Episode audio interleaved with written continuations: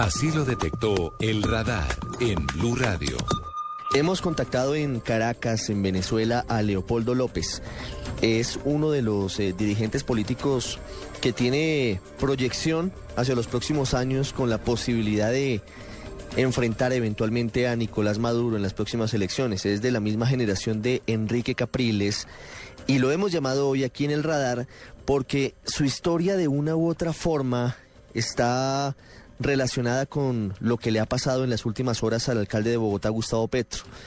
Leopoldo López fue destituido, perdió los derechos políticos eh, por parte de la Contraloría, que es una entidad administrativa, llevó su caso a tribunales internacionales y sus derechos fueron restituidos. Señor López, buenas tardes.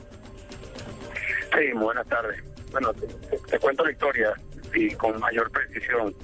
Eh, yo fui alcalde del municipio de Chacao, la capital de Venezuela, en Caracas, durante ocho años. Una gestión que tenía más del 90% de apoyo popular, lo que me llevó a presentarme como alcalde mayor, alcalde metropolitano de Caracas para las elecciones del año 2008 y tenía un apoyo en todos los sondeos de más del 70%. No había manera que el, oficialismo pudiese ganar, incluso en ese momento con un apoyo muy superior al que usaba el presidente Chávez en la capital de la República. Al no poderme ganar con el apoyo popular, el gobierno decidió una inhabilitación administrativa que con una decisión de una firma sin ningún tipo de paso previo, ni sentencia, ni juicio penal, tal como lo establece la Constitución y, y, todo lo que son la Convención Interamericana de Derechos Humanos, fui inhabilitado. Por lo tanto, no pude presentar mi, mi candidatura y esa inhabilitación se postergó por, algunos años. Yo llevé mi caso a todas las instancias, tanto en Venezuela, para agotar las instancias nacionales lo llevé a la Comisión Interamericana de Derechos Humanos y luego a la Corte Interamericana de Derechos Humanos. Es el, el brazo judicial de protección. Eh, tenemos todos los latinoamericanos que somos parte de lo que es el sistema interamericano, de la OEA.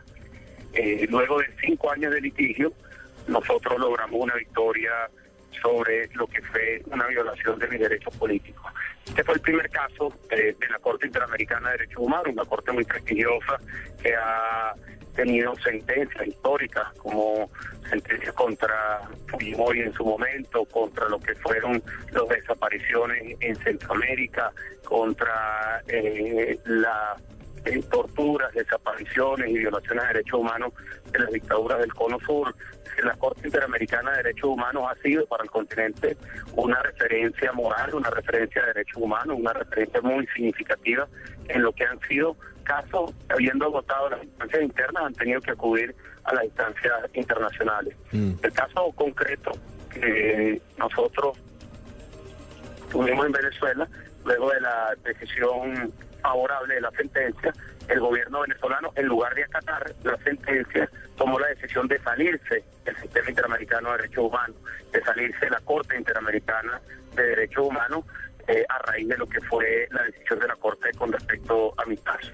Hay algo muy importante y para explicar el, por qué es una violación a los derechos humanos una inhabilitación política y, eso lo establece en el caso venezolano tanto la Constitución como lo establece de una manera muy clara la Convención Americana de Derechos Humanos a la que estamos eh, sometidos todos los países del continente a excepción de Cuba. Para que una persona sea inhabilitada tiene que haber eh, sido sentenciada penalmente con sentencia firme. Es decir, no puede haber una inhabilitación política si no hay una sentencia penal definitivamente firme, porque la inhabilitación política solo puede ser consecuencia de una decisión judicial, no de una decisión administrativa.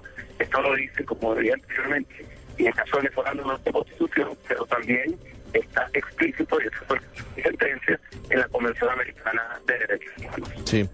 Antes de, ir a la Corte Interamericana y antes de ir a la Comisión Interamericana de Derechos Humanos, ¿qué instancias agotó usted en Venezuela? Las instancias. Nosotros acudimos, por supuesto, a los procesos internos del organismo que se inhabilitó, y una inhabilitación política cobarde en el caso venezolano y absolutamente sustancial ante el hecho de que yo soy alcalde metropolitano de la ciudad. ¿Qué recursos interpuso usted en Venezuela? Nosotros agotamos todas las instancias a nivel de la Contraloría General de la República y luego nosotros recurrimos al Tribunal Supremo de Justicia.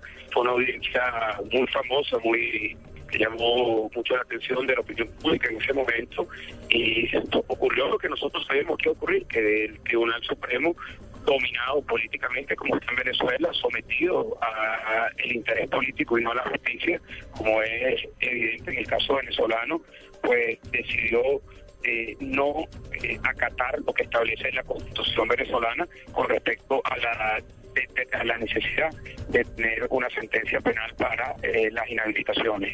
Haber agotado las instancias internas, es decir, haber ido hasta el Tribunal Supremo de Justicia, pues se convierte en una condición necesaria para llevar el caso a nivel de las instancias internacionales. Y es allí cuando llevó el caso a la Comisión Interamericana de Derechos Humanos y luego a la Corte Interamericana de Derechos Humanos. Mi caso, en el caso de la Corte Interamericana, fue el primero que ha sido admitido en la historia de la Corte con respecto a los derechos de participación política. Y la sentencia favorable que se emitió en septiembre del año 2011 fue una sentencia eh, histórica en el sentido de que por primera vez la Corte se pronuncia sobre la participación política como un derecho humano y la eh, restricción que tiene que existir ante una inhabilitación de acatar exista una sentencia penal definitivamente firme. De hecho, en la sentencia que a mí me favorece, le ordenan al Estado venezolano, y es una orden de la Corte Interamericana, es una orden con jerarquía de obligatorio cumplimiento, le ordenan a la, al sistema venezolano de cambiar la ley de Contraloría no permita la inhabilitación política tal como está eh, ha venido ocurriendo en Venezuela. Eh, lamentablemente para los venezolanos la decisión del gobierno, gobierno poco respetuoso del sistema internacional, poco respetuoso de las leyes, de la propia constitución, en lugar de acatar, en lugar de haber restituido un derecho político, en lugar de haber cambiado y ajustado eh, la estructura legal e institucional del Estado venezolano para poder acatar con esta determinación de la Corte, la decisión del Estado venezolano de Chávez en su momento fue salirse de la Corte Interamericana de Derechos Humanos. Eso, por supuesto, fue una señal muy clara de no atender, no darle prioridad a lo que significa los derechos humanos y el sistema interamericano de derechos humanos como una prioridad. Doctor Leopoldo López, quisiera que nos contara de qué manera se puede comparar lo que le pasó a usted eh, la eliminación de sus derechos políticos y la restitución que ordenó la Corte Interamericana frente a lo que usted ha podido ver ha pasado con el alcalde de Bogotá, Gustavo Petro? Mire, yo no conozco el detalle de, cuál es el origen de la inhabilitación política. Ahora, lo que sí entiendo por lo que he leído y me he informado es que en el caso del alcalde Petro, al igual que en mi caso, no hubo un proceso que culminara en una sentencia penal definitivamente firme.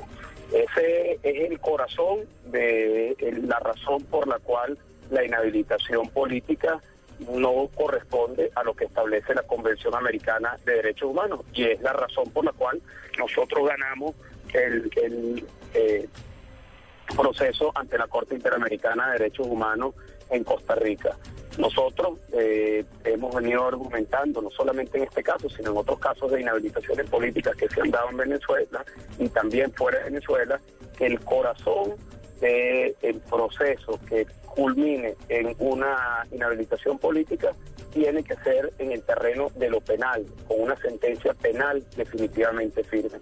Los derechos humanos tienen que ser universales, tienen que ser de aplicación para todos los casos, todas las personas por igual.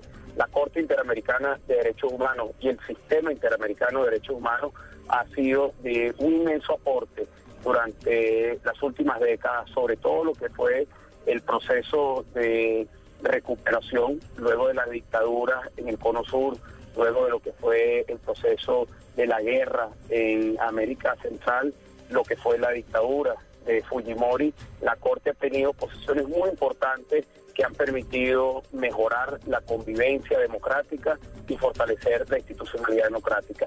En este caso particular, la clave está en que el derecho político, el derecho a la participación política es un derecho humano. Nosotros hemos venido trabajando eh, este caso en todos los terrenos. Agotamos las instancias a nivel nacional y tuvimos que llevar el caso a nivel de la Corte Interamericana. Logramos una victoria, una sentencia histórica, como lo decía anteriormente, pero lamentablemente el talante antidemocrático del gobierno venezolano y su vocación de hegemonía de poder, de hegemonía y de arbitrariedad llevó a no solamente a desconocer la sentencia, sino a eh, solicitar, y así se materializó, la salida de Venezuela del sistema interamericano de derechos humanos y de la Corte Interamericana de Derechos Humanos. Es Leopoldo López, uno de los eh, más importantes dirigentes políticos de la oposición al gobierno de Nicolás Maduro, hablando aquí en el radar desde Caracas, Venezuela. Doctor López, muchas gracias. Buenas tardes.